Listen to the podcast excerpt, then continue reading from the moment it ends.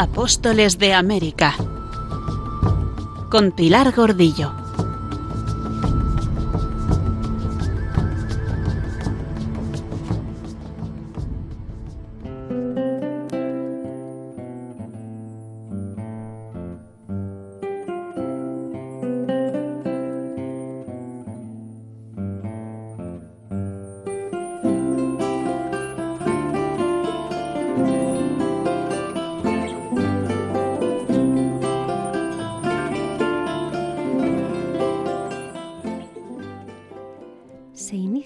Moderna y el español ha pasado de vivir en sí mismo, dentro de sus problemas y luchas intestinas, a sentirse ciudadano de Europa y del mundo, gracias a la conquista de Granada y al descubrimiento de América.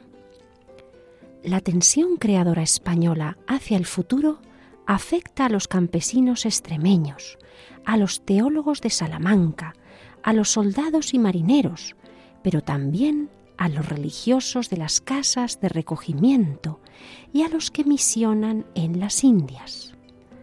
Son palabras del profesor Melquíades Andrés, quien ha analizado la conciencia del grupo que existía en la España de los primeros años del siglo XVI. Una conciencia clara de emprender, una voluntad de realizar, descubrir y expandirse.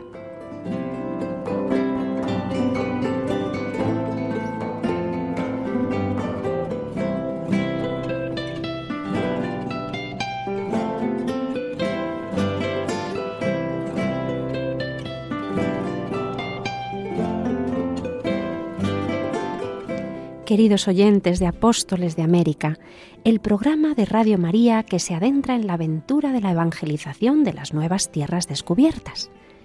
En estos programas hemos venido conociendo a estos primeros españoles, aguerridos, aventureros, marineros y de los más variados oficios, que se embarcaron hacia un nuevo mundo en busca de prosperidad y mejor vida. También hemos conocido a los primeros misioneros, herederos de este pasado de cruzada contra el Islam, de guerra divinal contra el infiel en los santos lugares, de conquista de Canarias y catequización de los guanches.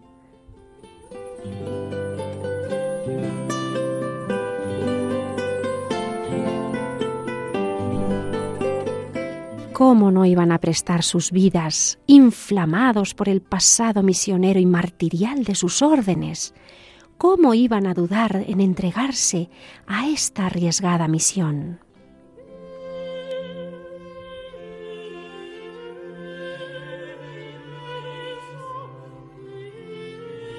Hombres muy sabios y sobre todo muy santos. Todos ellos habían contribuido a enardecer los ánimos sin duda, Francisco Jiménez de Cisneros, que todavía no era arzobispo de Toledo, ni mucho menos cardenal de la Iglesia, sino tan solo confesor de la reina, tuvo mucho que ver en este prender la mecha misionera, en su orden y en otras órdenes mendicantes. Se encontraba con los reyes en Barcelona visitando conventos de clarisas cuando conoció la noticia del descubrimiento y enseguida lo comunicó por carta, hoy perdida, a la Congregación General de la Observancia Ultramontana que estaba celebrándose en Florensac.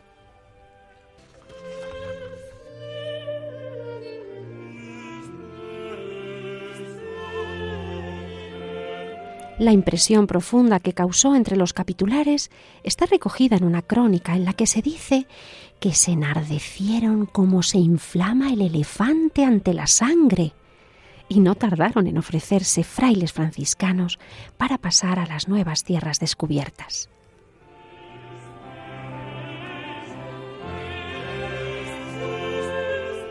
En concreto conocimos a Fray Juan de la Deule, borgoñón, y a Fray Juan Cosín, flamenco, ambos legos, que se unirían al heterogéneo grupo formado por los franciscanos Juan Pérez y Fray Rodrigo Pérez de la Rábida, los mercedarios Fray Juan Solórzano, Fray Juan de Sevilla y Fray Juan Infantes, y el pobre ermitaño de la Orden de San Jerónimo, Fray Ramón Pané. Sus nombres ya no son familiares, algunas de sus primeras aventuras también.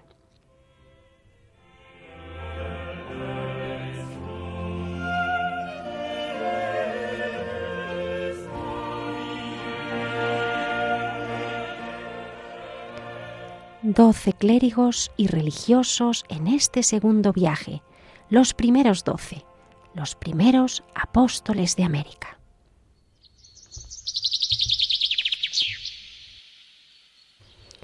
Es curioso cómo la acción misionera dependió en el primer momento de estas llamadas órdenes mendicantes de frailes predicadores pobres, que vivían de la providencia, que a diferencia de cistercienses y benedictinos, incluso de los miembros de las órdenes militares, tenían otra motivación pastoral y habían recorrido la Europa medieval predicando el Evangelio con su palabra y con su ejemplo de pobreza.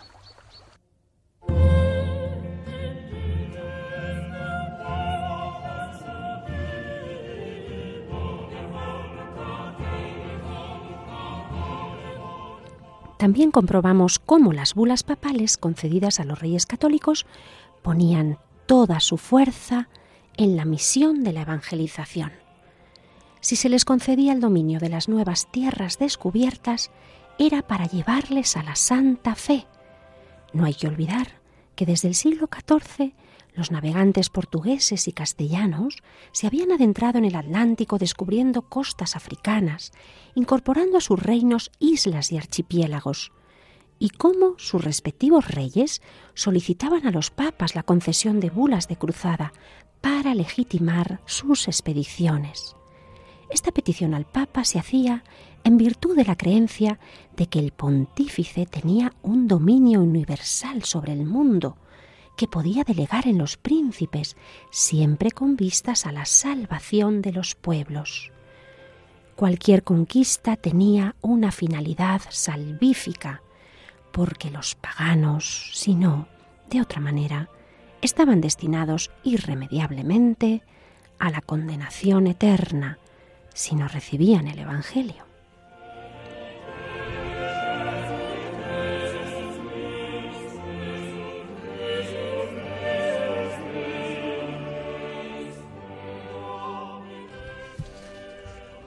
y el Papa respondía concediendo bulas.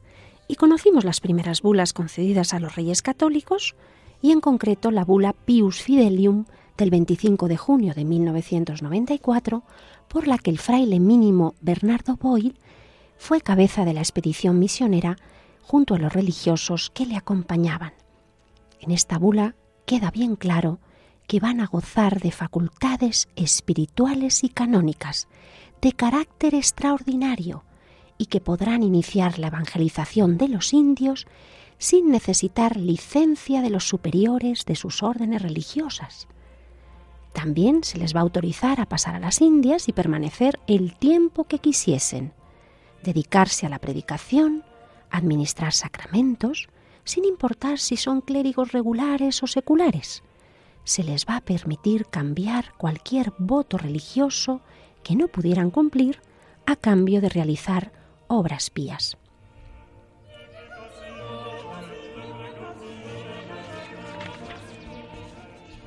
Y allí en las Indias podrán construir iglesias, capillas, monasterios, casas de cualquier orden, incluso de mendicantes, tanto de hombres como de mujeres. Podrán incluso construir todo tipo de lugares piadosos, con campanarios, campanas, claustros, dormitorios, refectorios, huertas y todas las dependencias que puedan necesitar. Por eso vamos a encontrar un dinamismo y una independencia en estos primeros religiosos en América y comprobaremos cómo van a construir sus conventos y hospitales, cómo van a crear escuelas para enseñar a los indios y cómo su ejemplo de bondad y de entrega va a cundir entre los nativos y no siempre va a ser bien soportado y bien visto por los propios españoles.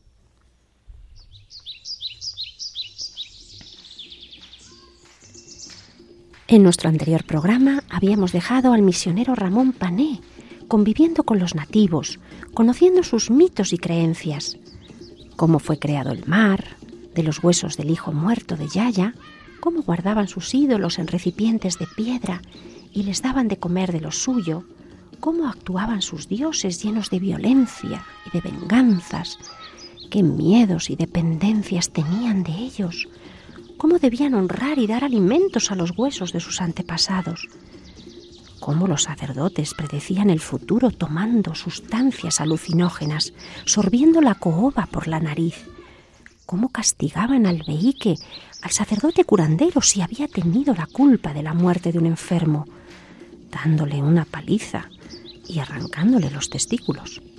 Costumbres que recogió Ramón Pané en su libro Relación acerca de las antigüedades de los indios, al tiempo que catequizaba a las primeras familias y bautizaba a los primeros cristianos nativos, algunos de ellos asesinados por mandato del cacique Guarionex, los primeros mártires de América.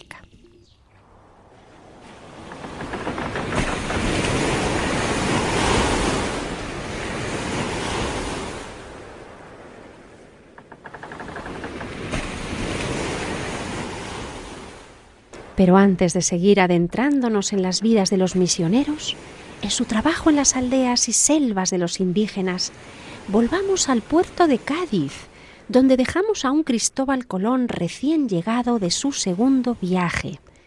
Es el 11 de junio de 1496. Y según nos contó el cura de los Palacios, Andrés Bernaldez, el almirante desembarca vestido con unos harapos, textualmente unas raposas de color que recordaba un hábito de fraile de San Francisco de observancia.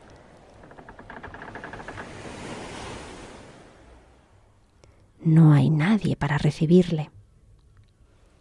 Venía a bordo de una de las dos carabelas abarrotadas, fatigado tras un viaje de tres meses desde la Española.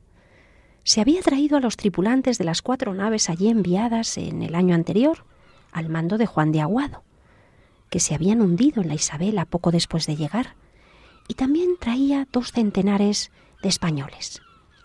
Colón, que era reticente a autorizar el regreso de colonos, había dejado embarcar a algunos por estar enfermos y a otros por orden expresa de los reyes. Además, traía treinta esclavos capturados en la isla La Española y otras dos indias apresadas en la isla de Guadalupe, En Cádiz, Colón se puso al día rápidamente de la situación en la península, gracias al continuo Antonio de Torres, que seguía en la zona desde principios de año, y sin duda también gracias a Pero Niño y a otros dos marinos y oficiales de la corona. Allí se enteraría Colón de la muerte de su benefactor Juanoto Berardi, ocurrida seis meses antes. Alguno de los dos albaceas de Berardi Américo Vespucci o Jerónimo Rufaldi informaría a Colón en Cádiz o en Sevilla de la deuda que el empresario fallecido le reclamaba, 180.000 maravedíes, y además que se hiciera cargo de su hija. También descubriría el almirante el naufragio de las carabelas contratadas por Berardi y se pondría al día sobre la controversia desatada en la corte sobre la esclavización de los indios, para Colón su principal fuente de ingresos. Y por si fuera poco, en el mismo puerto encuentra otras naves dispuestas para zarpar a la española, al mando de Alonso Niño, llamado el Negro, el que pilotó la Santa María en 1492 y que también se embarcó en el segundo viaje. Colón hace rápido la lectura de lo que sucede. Hay otro capitán, otra expedición programada sin su autorización. Esto significa que ha perdido el monopolio de las Indias.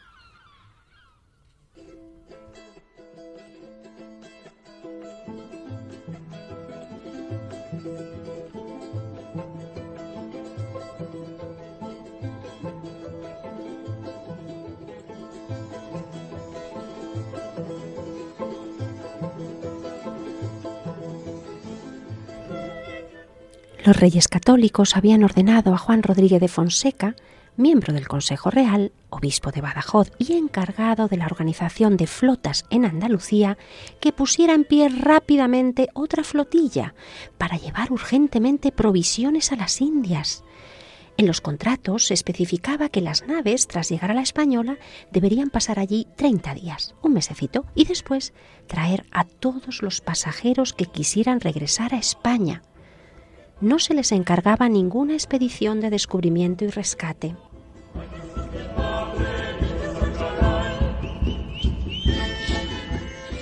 Las cuentas del libro de armadas detallan qué es lo que se compró como aprovisionamiento y es llamativo comprobar que los principales productos en volumen eran el trigo, el vino, la cebada y el bizcocho. Otros víveres presentes en cantidades significativas eran el vinagre y el aceite, carnes y pescados en salazón y pasas, pequeñas cantidades de azúcar, almendras. Todo ello completaba las provisiones de boca para los colonos de la Española. Además llevarían diez bombardas y más de dos arrobas de pólvora y un bergantín, esa pequeña embarcación que se quedaría en la española, junto con materiales náuticos como anclas, jarcia o sebo.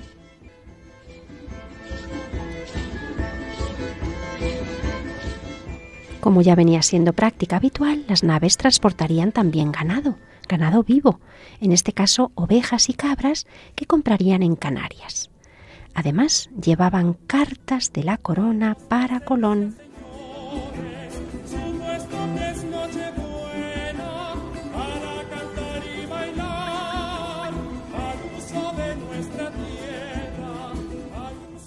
Escuchamos unas acuarelas del llamado Códice Trujillo, manuscrito que reúne más de 1.400 acuarelas y 20 partituras organizadas en nueve tomos y que fue mandado realizar por Baltasar Martínez Compañón, obispo de Trujillo entre los años 1780 y 1790. Es una música escrita en su mayor parte por quien fuera el maestro de capilla de la Catedral de Trujillo, Pedro José Solís. Canciones y tonadas populares de la zona del norte de Perú, además de canciones religiosas, danzas, bailes, villancicos, de esas poblaciones nativas, también de las africanas que convivían en esta zona ya durante el siglo XVIII.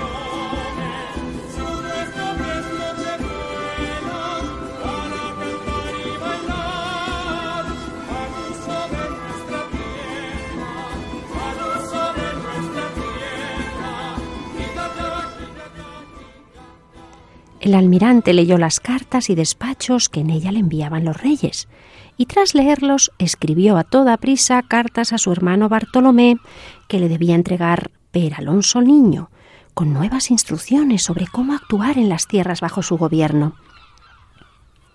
Per, pero, Pedro Alonso Niño era llamado también el Negro porque su padre fue un marinero africano de Ghana, en África Occidental, capturado. Llamado Niño, y por eso él y sus hermanos fueron apellidados Niño. Interesante este dato de que una familia afroespañola haya sido tan importante en el descubrimiento de América.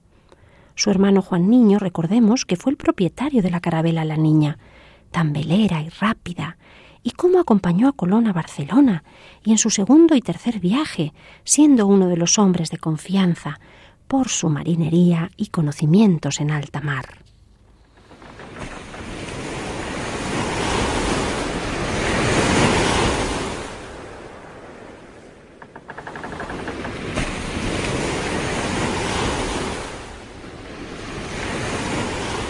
Partió Alonso Niño del puerto de Cádiz el 16 de junio, disfrutando de un rápido viaje y muy feliz, y compró en La Gomera 100 cabezas de ganado ovino y caprino, al tener a su cargo la comida de los esclavos que iban a bordo de vuelta a sus tierras en las carabelas.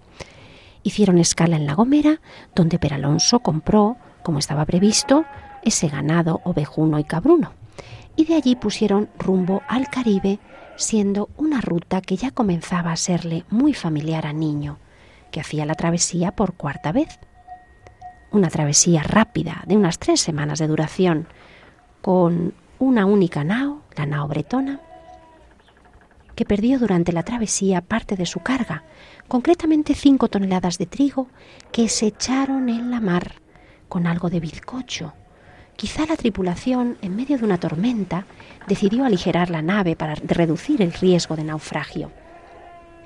Esto del bizcocho no es el bizcocho de la abuela, es el panecillo cocido hasta en tres ocasiones en el horno, durísimo, para aguantar la travesía marítima.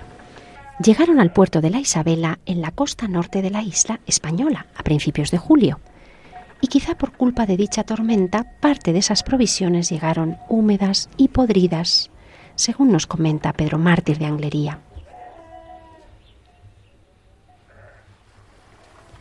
Al llegar la expedición, Bartolomé Colón y sus hombres la recibieron con mucha alegría, pues hacía diez meses que no les llegaban provisiones ni noticias de España. Una vez que abandonara Niño la española, tardarían un año y medio en volver a, ver una expedición castellana, el periodo más largo sufrido sin contacto entre la española y España. Se pudieron repartir esos alimentos, los que no se habían malogrado durante el viaje, y aún así hubo quejas por el mal estado de algunos. Otras mercancías, descargadas, fueron almacenadas en la lóndiga del poblado, pero inevitablemente se convirtieron en un elemento estratégico en la lucha por el poder en la isla.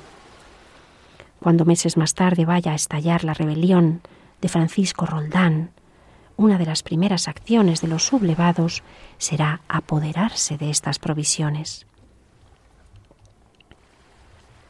Alonso Niño le entrega a Bartolomé Colón las cartas de su hermano el almirante, hoy no conservadas, pero sospechamos que tenían estas estrictas instrucciones.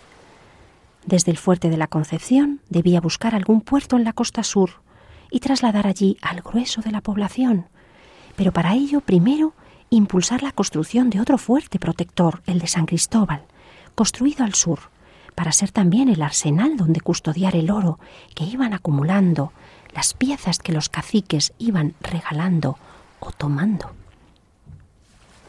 Y aunque la construcción de este nuevo fuerte, el de San Cristóbal, avanzó durante tres meses, tuvo que regresar, dejando en el fuerte apenas diez hombres.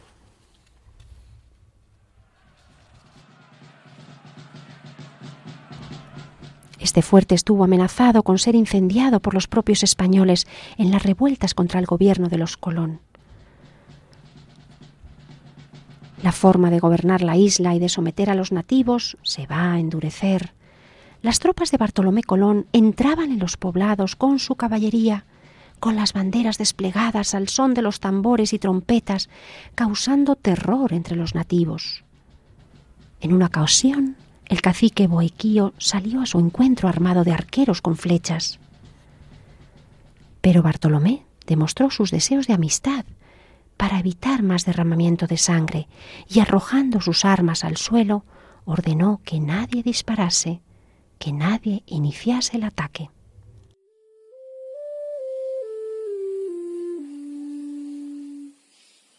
Entonces es cuando le pidió quedarse con él algunos días para conocer sus costumbres, y el cacique le recibió para averiguar si eran dioses y si las profecías que anunciaban la llegada de un dios de Occidente se estaban cumpliendo.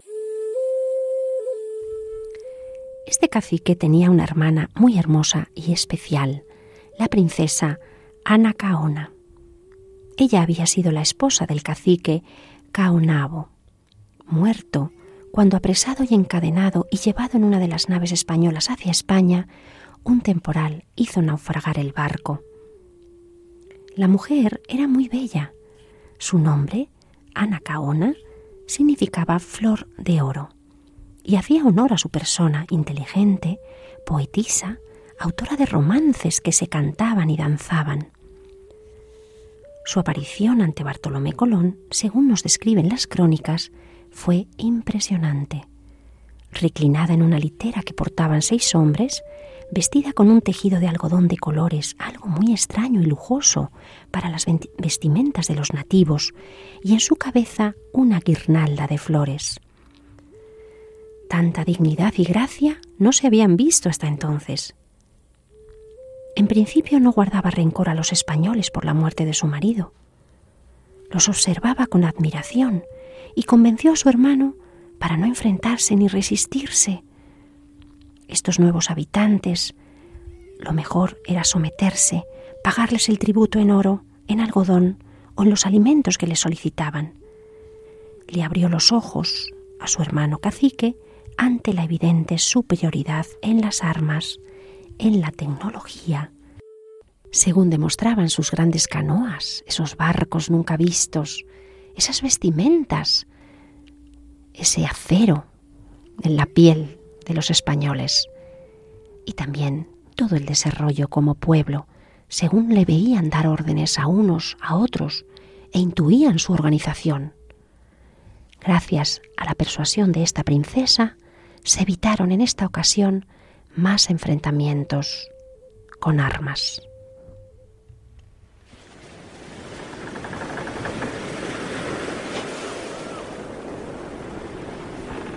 Según el cronista Pedro Mártir, Cristóbal Colón le ordenó a su hermano enviar a España como prisioneros a los indios acusados de haber matado a cristianos. Una manera muy hábil de justificar la esclavización de los indios, claro está. Por eso no tardó Bartolomé Colón en embarcar en las naves de niño, que tenían que estar un mes, es decir, que inmediatamente iban a regresar, pues una gran cantidad de indios de todas las edades y géneros, unos trescientos, cualquiera de los poblados que se hubiera sublevado, que hubiera levantado las armas, cualquier indicio de canibalismo era suficiente excusa para apresar y trasladar como esclavos a poblaciones enteras. Con estos 300 esclavos regresaron 43 asalariados de la corona. Y entre las mercancías de cosas, de cosas de India, se decían, cargaron el llamado palo Brasil,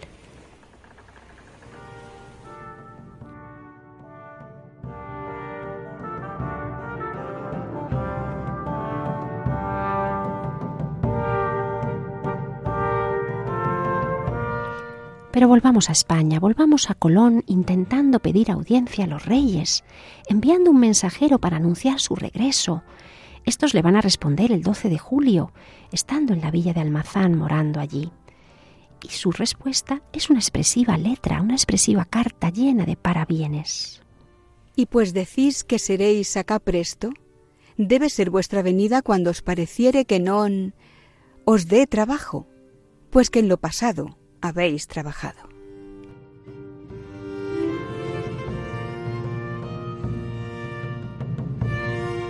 Es decir, que no tienen ninguna prisa en verle de nuevo, que descanse, que ha trabajado mucho.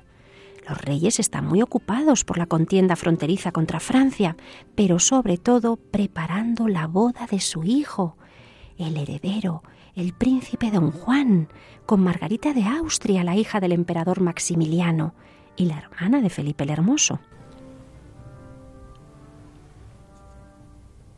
¿Ya no le echaban de menos? Eso parece deducirse de la carta que el 9 de abril de 1496 habían escrito a Fonseca, sospechando que el almirante podía haber muerto. Sin tener noticias de él desde hacía tanto tiempo, acordaron enviar a la española al comendador Diego Carrillo para que llevase alimentos y provisiones y ayudase a aplacar las revueltas que estaban invadiendo estas tierras.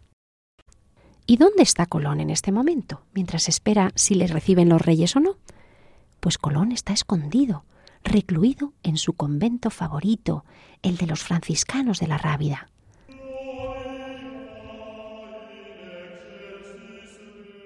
Vestido de sayal como un franciscano más, avejentado y enjuto, con Fray Antonio de Marchena y Fran Juan Pérez, sus dos frailes más queridos, gracias a los que consiguió iniciar esta aventura americana.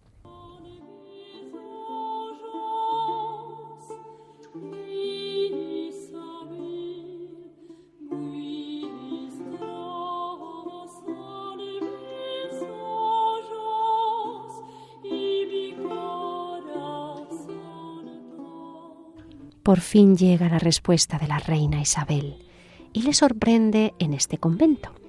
Por fin es convocado a la corte, a esa corte itinerante que ya se encuentra camino de Burgos. El almirante va a acudir allí para entrevistarse con los reyes católicos. Su objetivo es informarle de los éxitos de la segunda expedición y promover los preparativos para una tercera.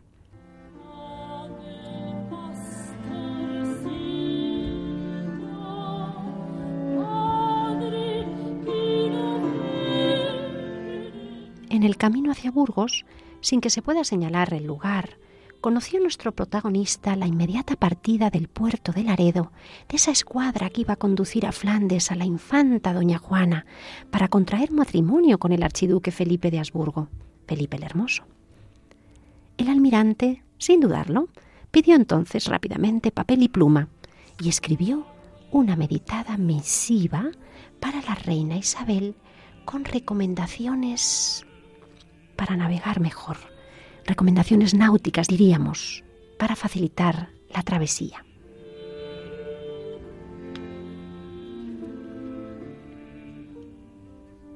La soberana de Castilla quiso dejar patente su reconocimiento al leal servidor y escribió agradecida en el puerto cántabro de Laredo una sustanciosa respuesta, una epístola que hemos conservado escrita el 18 de agosto, que llenó de contento al almirante.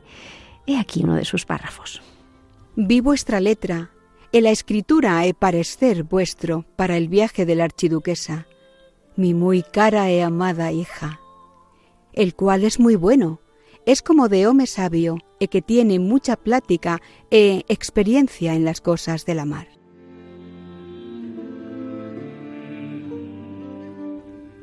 La carta regia tuvo que llegar a manos del navegante durante una de sus paradas atravesando esa preciosa Sierra de Madrid, esta misma melodía que estamos escuchando del cancionero de Palacio.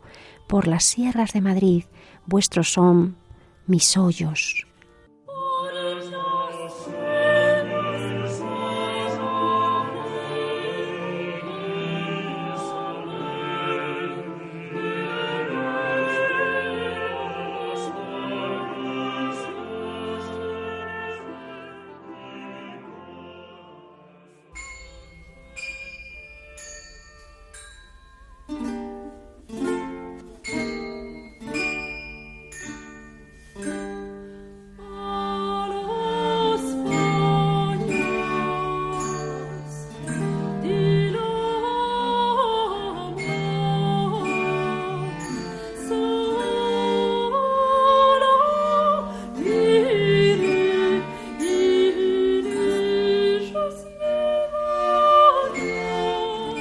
seguimos disfrutando de este viaje de don Cristóbal, disfrutando de estas músicas que el cancionero de Palacio nos regala, este manuscrito tan rico, tan lleno de piezas que el gran maestro Jordi Sabal.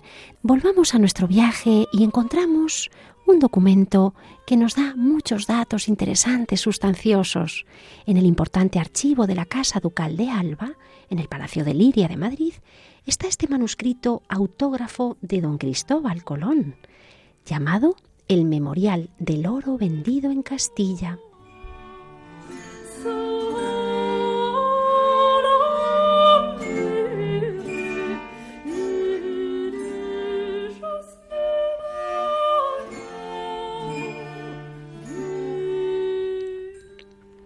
¿Y qué es este memorial? Pues se trata del itinerario del viaje emprendido por el almirante en compañía de dos amigos, colaboradores, que eran Alonso Sánchez de Carvajal y Juan Antonio Colombo, en 1496 desde Sevilla hasta Valladolid y Arcos, para instalarse después durante varios meses en Burgos, esperando a los reyes, hasta bien entrado el año 1497, hasta después de la boda del príncipe Juan.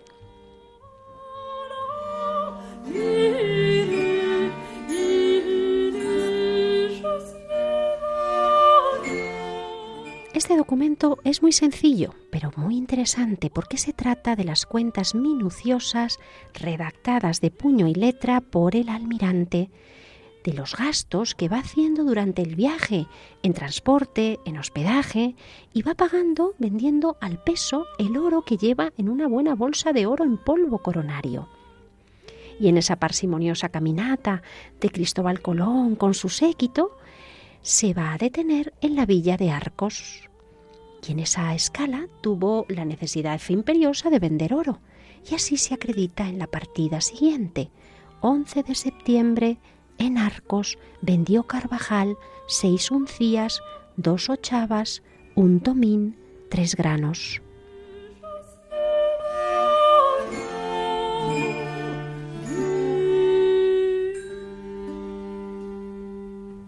Cristóbal Colón estaba en contacto directo con la corte por medio de correos. De esta manera, en cuanto supo que la reina Isabel dirigía los pasos hacia Burgos, aceleró la marcha, pudiendo hacer la entrada en la capital castellana a mediados de septiembre.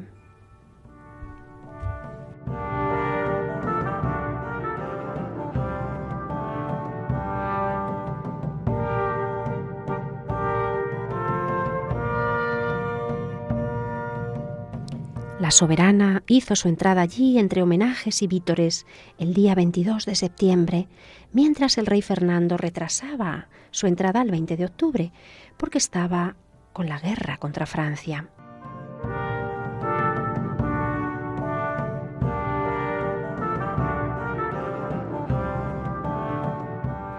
Ambos reyes van a permanecer en la ciudad de Burgos, la llamada Caput Castellae, hasta el 9 de mayo del año siguiente, 1497, viviendo los días más felices de su vida con la boda del heredero, de su ángel, de la luz de sus ojos, el príncipe Juan.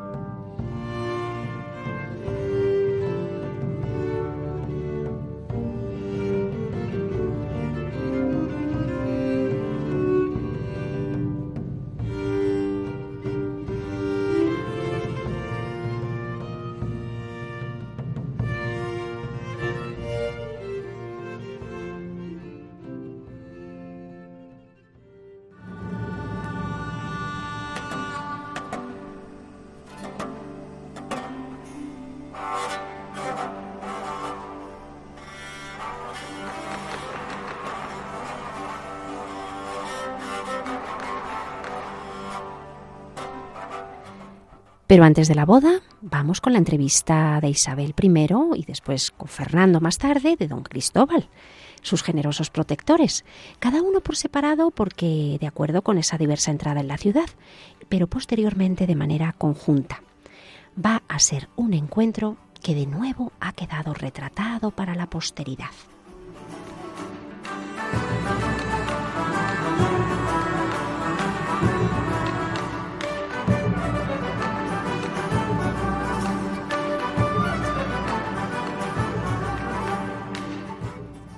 Los reyes estaban ultimando esos últimos preparativos de la boda y prepararon el recibimiento en la famosa Casa del Cordón. Y algunas fuentes, poco fiables, afirman que estaban preocupados por esos testimonios que iban llegando, por las críticas que se dirigían a la actuación de los Colón, Incluso sostienen que durante la audiencia algunos miembros de la corte, familiares de españoles asesinados por los indígenas o apresados por los Colón en la española, se pusieron en pie, lo interrumpieron, lo increparon mientras hablaba y le insultaron con muchos improperios.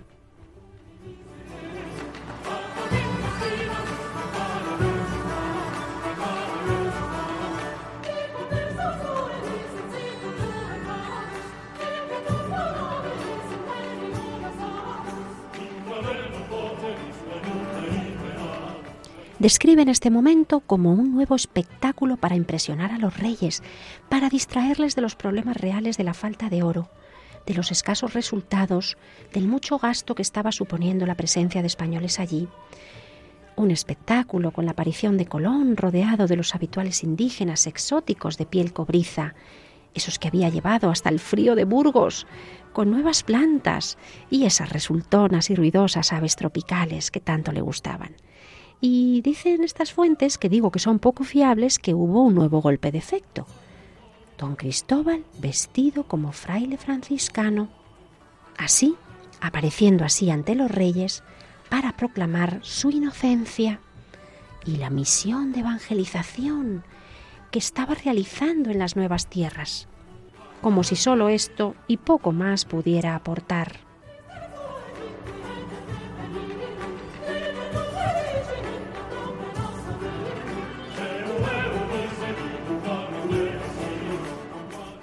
Mientras disfrutamos de esta preciosa pieza del libro Vermel de Montserrat, titulada Ad mortem festinamus, seguimos contemplando este panorama, esta audiencia tan especial.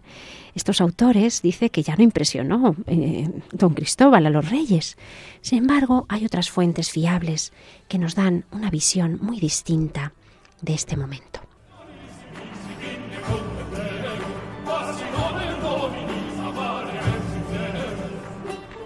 ¿Recuerdan el apunte de los gastos de oro en el camino?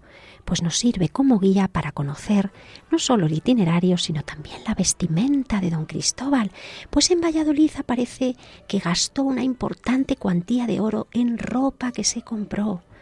Porque, queridos amigos, una cosa es atravesar el océano con un hábito de franciscano harapiento, fruto de sus promesas, sus penitencias o su exacerbado espíritu religioso, pero otra muy distinta es presentarse en la corte como almirante de las Indias en las vísperas de los esponsales del heredero.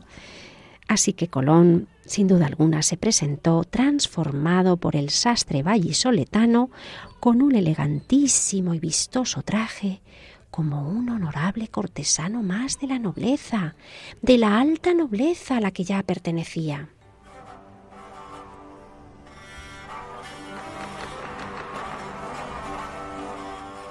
Recordemos que era almirante. Solo un almirante había en Castilla en tiempos de los reyes católicos. El almirante Enríquez, padre de doña Teresa Enríquez, esa dama de la corte de doña Isabel tan santa, mujer declarada hoy sierva de Dios. Así, este nuevo almirante, el de la mar oceana, no de la tierra firme, se presentaba con todas las ínfulas necesarias para impresionar pero aquí no acabó el espectáculo.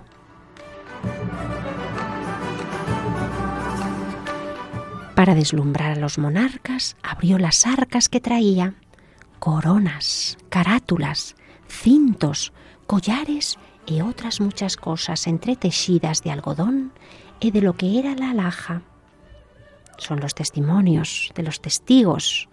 Trajo unas coronas con unas alas, en ellas unos ojos a los lados, en especial traía una corona que decían que era del cacique Caunaboa, que era muy grande, muy alta, y tenía a los dos lados tocado como unas alas, como adargas, y unos ojos de oro tamaño como tacas de plata, de medio marco cada uno. Allí asentados como esmaltados, por muy sutil e extraña manera, He allí el diablo figurado en aquella corona, e créese que así se les parecía y que eran idólatras, e tenían al diablo por señor.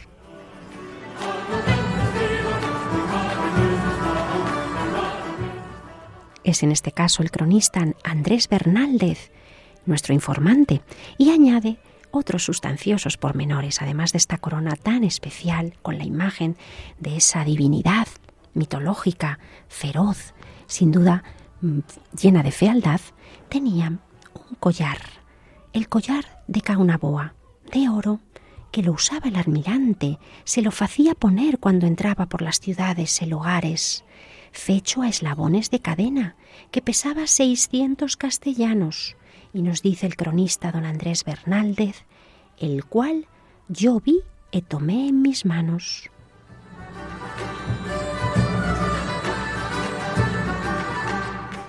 Los reyes estaban impresionados. Este tesoro expuesto ante sus ojos bastaría para llenar un espléndido museo.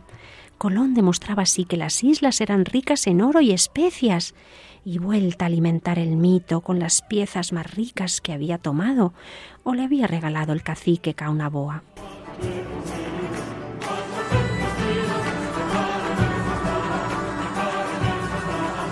Con esta munición no le fue difícil ensalzar su labor en la española, sus intentos de pacificación, y fue creído. Cuando criticó despiadadamente a los españoles que quedaron en la isla o que la habían abandonado sin su permiso, mientras él se encontraba navegando por las costas para dibujar los mapas y descubrir nuevas islas. Los reyes escucharon sus palabras, parecieron conformes, le agradecieron los servicios prestados porque le van a otorgar todas las mercedes, le van a confirmar en sus cargos y van a dictar un minucioso conjunto de órdenes para preparar la tercera expedición. Pero después, en silencio, sabemos que seguían meditando sobre todos los acontecimientos, preocupados por estas tierras, por ese gobierno, ese mal gobierno, por sus habitantes, sus súbditos, también los naturales, los indígenas, algunos de ellos cada vez más por hacer la guerra a los españoles o por su canibalismo, ahora ya esclavos, cada vez más esclavos. Esclavos. ¿Y cristianos? ¿Cuántos cristianos?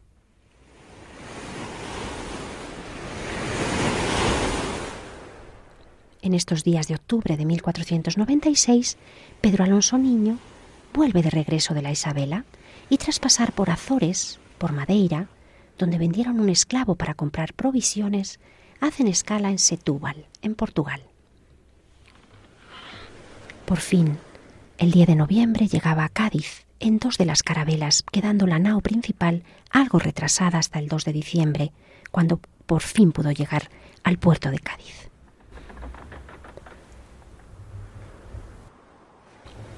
Parece que los tripulantes, en lugar de presentarse inmediatamente a los recaudadores de la hacienda como debían, pusieron rumbo a palos, llevándose consigo papeles, encargos, objetos, objetos de la española y un cargamento de esclavos indios que iban utilizando varias veces para pagar en lugar del dinero que no tenían. En las cartas que escribían desde el puerto de Palos decían que todo estaba a buen recaudo y que traían gran cantidad de oro pero cuando meses después se hizo la entrega oficial, se comprobó que todo era una exageración y que los anhelados tesoros, esperados por los reyes para los gastos de guerra del Rosellón y por el propio Colón para su tercer viaje, pues se reducían a algunas muestras de las escasas riquezas de la española y sobre todo a un buen puñado de esclavos. Los informes sobre el estado de la Isabela, el hambre, las rebeliones, la escasa riqueza natural de la tierra, eran desoladores.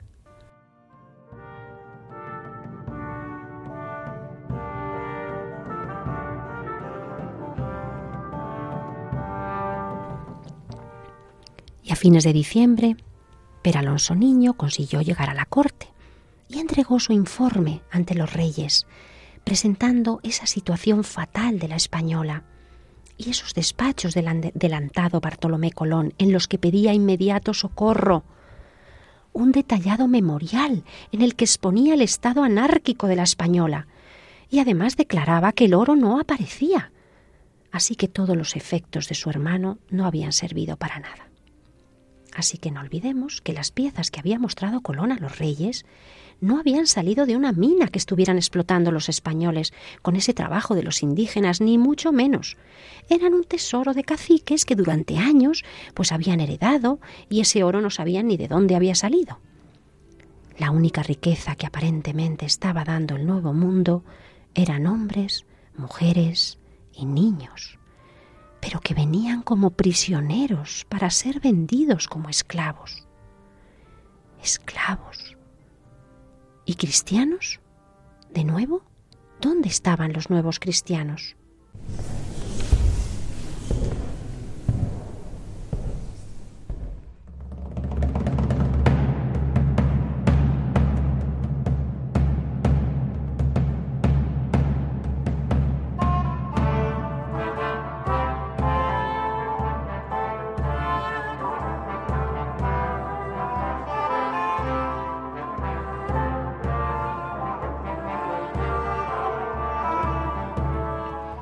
Y queridos oyentes, llegamos a ese 19 de marzo de 1497, el día de la solemne boda del príncipe don Juan con la princesa Margarita de Habsburgo, en esa preciosa catedral, incomparable catedral de Burgos, una solemne boda que conmocionó a toda la ciudad.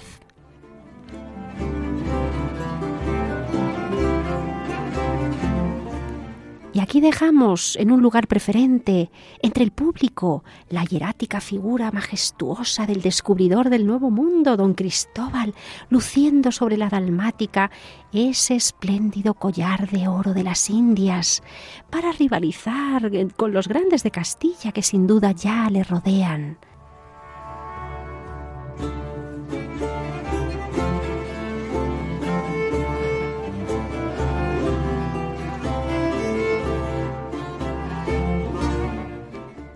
Y dejamos este gran acontecimiento disfrutando a nuestros queridos reyes católicos, viendo la felicidad de sus hijos, viendo el logro de su reinado, esa política exterior matrimonial. Vamos a contemplar este momento y vamos a seguir aventurándonos en el próximo programa con la nueva tercera expedición, muy diferente a todas, muy compleja, con muchos problemas aparejados, con muchos detalles a tener en cuenta, con muchas curiosidades y anécdotas.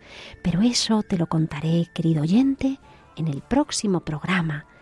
Hasta entonces, espero tus comentarios en el correo apóstoles de América y también te espero a ti para iniciar una nueva travesía con los apóstoles de América.